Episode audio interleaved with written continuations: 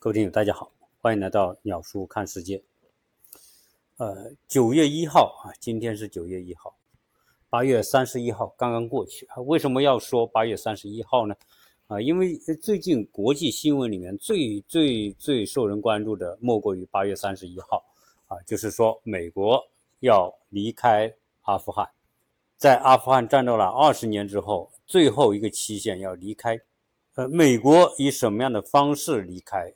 这个全世界都很关注。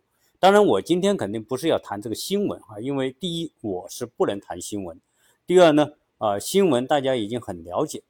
我今天要聊的一个话题啊，是为什么世界上最强的国家竟然打不过世界上最贫穷落后的国家？我想这是很多人想问的一个问题，在网上也有很多人做节目，试图来解答这个问题。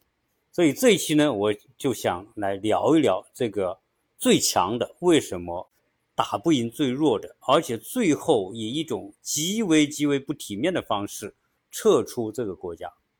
大概在二三十年以前，我看了一个电影叫《野鹅敢死队》啊。如如果是说啊四五十岁的听友啊，可能可能你看过这个电影。说的是英国的一个敢死队，最去到了某一个很落后的国家，然后执行某项任务，最后这个野鹅敢死队的呃成员呃搭飞机要撤出这个国家的时候，也是在被这个国家的游击队追着哈，到最后一刻啊，这些敢死队的成员要搭上飞机离开，但是最后那个要搭上飞机的那个人。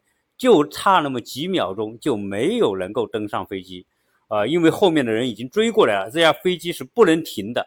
那在这种情况之下，在飞机上的那已经上了飞机的人和看着他的那个同伴，就是差那么几米就不能登上飞机。这个时候呢，嗯，那个没登上飞机的就跟飞机上的这个他的同伴讲：“你开枪打死我吧。”然后飞机上的这个他的同伴就开枪。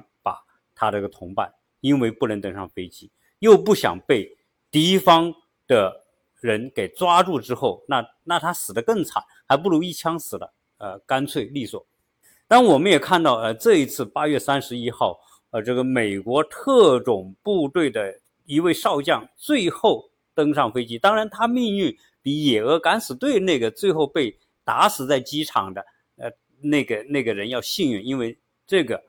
特种部队的少将啊，登上了飞机啊，最后离开了阿富汗啊。可是，呃，这个撤军是完成了，但是呢，美国在阿富汗二十多年啊，用动用了两万多美元的军费投入，然后留下了大量大量的美国的先进的武器。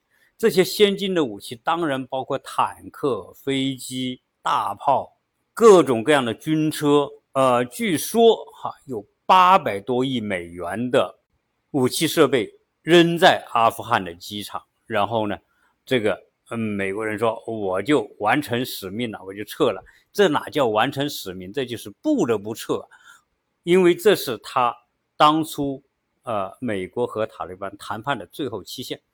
美国人曾经说：“我可能在三八月三十一号撤不完，撤不完。”阿富汗塔利班说：“撤不完，对不起，这可是最后期限。”所以你看，美国人最后在八月三十一号撤出，说明什么？说明他们已经没有任何的回旋余地，要把他只能把所有的人都撤走，然后大八百多亿美元的各式各样的先进的武器。扔在了阿富汗，所以现在阿富汗是这个塔利班手中有一批非常先进的美式武器，包括黑鹰直升机，呃，据说几十架的黑鹰直升机直升机，呃，是除美国之外啊，拥有黑鹰武装直升机最多的国家，就是今天阿富汗塔利班。所以这件事情呢，我觉得啊，令到美国的声誉受到极大的伤害。也就是说，这个国家在世界上以后怎么立足啊？基本上你就很难立足了。那这件事情是不是有什么样的象征意义？或者未来历史会把这一个事情作为一个标志啊，标志着一个世界上最强的国家它的某种形式的衰弱，或者他就真的就日薄西山了呢？啊，当然你呃很多人说啊，不能说这个时候美国的战斗力真的就不行，美国军队就不能打仗啊，应该说呃美国啊搞不赢这个这个塔利班。从某种角度来说啊，不是说美国这军人打仗不行，美国军人打仗还是行，因为美国军人打仗啊，他是立体化的作战，海陆空啊能够协同的，他都协同作战。但关键是什么呢？关键是塔利班他做的这种战斗方式就是游击战的方式，而且塔利班人也不多。那这个时候，你想塔利班领领领土面积也不小啊，六十四点七万平方公里。再说这个面积比我们国家的四川省还要大。对于这么大的面积来说，塔利班虽然人不多，他随便躲在哪里。而且大家要看看新闻就知道，塔利班有个特点，他为什么叫游击队呢？他基本上是没有正规的军服的，所有塔利班的军人就是穿着跟。普通的普什图族的那些阿富汗人一样，蒙着个头巾，穿着长褂，那你留留着胡子。如果他不扛着武器，你根本就不知道他是军人。所以那些人把武器一藏，随便躲到这个阿富汗的各个部落里面。呃，六十四万平方公里，你美国有多少军队？美国最多的时候，你派十万军队到阿富汗，十万军队分布在阿富汗这么大的面积，但。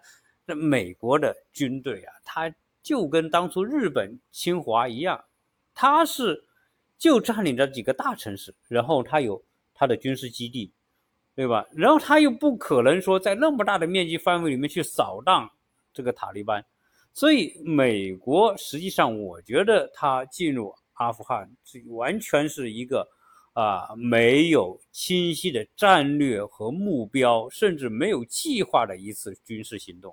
所以才要拖二十年，原因是什么？因为当初发动战争的这个美国的这个总统们呢，当然是小布什发动这场战争，但是呢，我觉得小布什就是很平庸的一个总统，那根本谈不上聪明。他自己也承认，他不是个聪明的总统。他在读书的时候，他就是属于班上的末流学生啊，不是属于什么很很很聪明的学生。但是他哎，人家有身世有背景。他老爸是总统，他的家布什家族有影响，所以人家就就可以当上总统。那这个总统发动了阿富汗战争，在老布什之后，呃，我们说奥巴马继续进行着阿富汗战争，啊，继续在驻扎在阿富汗，然后大量的军队派到阿富汗，大量的这个军费用在阿富汗。实际上，当初在二零一一年的五月日号一号。美国的特种部队杀死本拉登，按理来说，美军进入阿富汗的目标就完成了。你不就是要报九幺幺的仇嘛？那你把这个你认定的这个罪魁祸首给杀了，那你的任务结束了。那你这个时候应该，呃，体面的撤出阿富汗，那个算是一个强者的形象撤离。但是呢，他没这么做。在本拉登死了之后的十年当中，仍然留在阿富汗。当然，这个美国出于什么考虑，我们不知道。可能我们觉得他很蠢，但是人家可能有更深的目的在后面，所以他才要留在那里，花那么多的钱，然后派那么多的军队。所以，美国军队留在阿富汗，注定它是一场不会有胜利的战争。原因就是，你可以。美军可以派军队驻扎在那里，你也可以培训阿富汗的政府军，你可以花很多的钱，你可以建很多的军事基地，但是你永远消灭不了塔利班的游击队。那美国虽然在阿富汗建立了一支三十多万人的政府军，给了很多的装备，每年给的武器装备和军事援助、经济援助都很多。但那个政府和政府军都是扶不起的阿斗，那塔利班为什么不可能被消灭？它和美国扶植的呃阿富汗的政府和他的政府军有什么样的不同啊？其中一个很重要的不同就是塔利班他的信仰非常之坚定。这个我在过去的节目里面也聊到过。像塔利班这样，既是一支游击队，一支军队，又拥有宗教的虔诚的信仰，他们战斗是为他们的信仰战斗，他们并不怕死，更不怕苦，更不怕累，更不怕贫困，所以注定你对于美国来说，你是打不死也消灭不掉的，何况他化。军队与群众当中，美国军队甚至你都不知道这些塔利班的军队躲藏在哪里。呃，我曾经讲过一个呃叫降维打击的一个思路啊。实际上呢，美国在零二零零一年十月份进入阿富汗的时候，用两个月的时间就将当时的塔利班政权给推翻了。那塔利班化整为零。就躲到了阿富汗的民众当中，甚至到了巴基斯坦的边界地带。阿富汗和巴基斯坦的边界地带基本上就没有明确的边界，所以那里成为塔利班的最好藏身之处。美国虽然它很先进，但是它的先进放到阿富汗来说，它就是一个包袱。人们经常说降维打击，哎，实际上。在阿富汗战场上，塔利班对于美国先进的美国军队就是一种降维打击的模式。美国，你的先进的这些武器、导弹啊，这些东西实际上发挥不出作用啊。美国的军队虽然你战斗力很强，你也发挥不出作用。在六十多万平方公里那么广大的阿富汗，到处是山地，到处可以躲藏，那你美国的军队你怎么发挥作用？但是塔利班的。军队，它隐藏在民众当中，这如同什么呢？如同我们讲的，在热带雨林里面的行军蚁，就是那种蚂蚁，吃肉的蚂蚁。哎，这些塔利班就是躲藏在热带雨林的吃肉的蚂蚁，行军蚁。美国军队是什么？美国军队是热带雨林当中的老虎。老虎虽然战斗力很强。森林之王，但是呢，当你面对这些躲藏在树叶、躲藏在植物里面的这些行军蚁，就变成了老虎看不到行军蚁，但是行军蚁可以看到老虎。塔利班的军队，他自己降为降为为蚂蚁，那这个时候，你那些先进的美国军队在阿富汗就是成为。被动的被袭击的目标，所以，在本拉登被杀十年之后，美国军队在阿富汗毫无作为，你又消灭不掉这个塔利班的军队，而你扶植的这个阿富汗的政府又极其腐败，军队里军队毫无战斗力，因为阿富汗政府军战斗，他是为钱战斗的，他并不是为什么信仰要战斗。呃，最近啊，爆出大量的美军在阿富汗，为什么要花两万亿那么多钱？大量的钱都被阿富汗政府和驻阿美军和特别是这个为美军从事各种建设的承包商给贪污掉了。而且，美国在阿富汗的军事行动，它的这个投入不是通过正常的。预算来的是一种特别基金，而且这些特别基金是不受国会审核审计的，所以实际上阿富汗战争是很多利益集团另外一种方式的洗钱渠道。美国应该很清楚，他们在阿富汗的行动不会有结果，因为当初一九七九年苏联入侵阿富汗的时候。那苏联派了一百万军队，何况苏联和阿富汗是接壤的，最后都没有能够搞定阿富汗，最后被迫在一九八九年从阿富汗撤出。所以，我我们觉得美国今天的这样一种结局，就如同什么？如同一个恶棍在街上，比如说一个黑社会的恶棍，一个地痞流氓的头子，然后呢，碰到了街边骑一个电动车的一个普通的老百姓，然后这个恶棍下车，恶狠狠地拿出刀来啊，要要要砍这个人，因为这个恶棍不仅他手里有刀，而且他还有帮手，他心里会想，我要打你这个骑电单车的人。那是轻而易举的，我可以把你为所欲为。但是呢，没想到那个骑电单车的竟然从这个恶棍手里把他的刀给夺过来，最后反过来把这个恶棍给杀了。这个是曾经在上海街头出现过的一幕。实际上，美国气汹汹的啊跑到阿富汗要惩办本本拉登，对吧？要捉拿九幺幺的凶手。这这个动作啊，就和那个街头那种流氓头子欺负一个看起来很弱的一个人，几乎是同样的情形。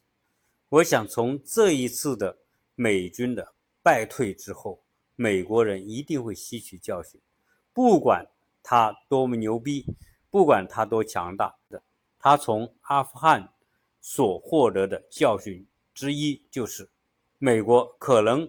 以他的先进的武器系统，有能力摧毁一个小国的军事目标，但是美国绝无能力去侵占一个国家，哪怕是一个很弱小的国家。同时，这件事也意味着美国的军事霸权的落幕。同时，美国死磕阿富汗二十年，并且最后以失败和不体面的方式结束这场战争。不仅消耗了美国大量的人力、物力和财力，更使美国在西方世界的领导地位受到了动摇。因为阿富汗战争本质上是一个多国部队以美国为首的西方多国部队对阿富汗的战争，美国在撤出阿富汗的事情上，甚至都没有跟他的盟国进行充分的协调和沟通。而是单方面的以美国自身的利益为出发点来执行撤军计划。大家可以想一想，如果未来美国还有没有可能以什么什么名义，然后召集他的西方盟国对某一国家发动军事战争？因为连世界上最弱的这个国家都折腾成今天这个样子，那我个人觉得。呃，美国以某一种价值观，或者某一种理念，或者某一种口号，组成多国部队，采取一致的对某一个国家行动的时代正式结束。在过去，朝鲜战争，美国是这么做的；伊拉克战争也是这么做的；阿富汗战争是这么做的；叙利亚战争是这么做的。意味着未来美国领导多国部队。的时代已经结束了，没有他的盟国的跟随，将是美国军事霸权衰弱的一个重要的标志。美军在阿富汗的失败，也将写进军事教科书。美国和多国部队在哪里，都如同森林当中的狮子和老虎，但是当他的对手塔利班的武装。化作热带雨林的行军蚁的时候，狮子对行军蚁的战争注定会以狮子的失败而告终，因为狮子和行军蚁处于不同的维度。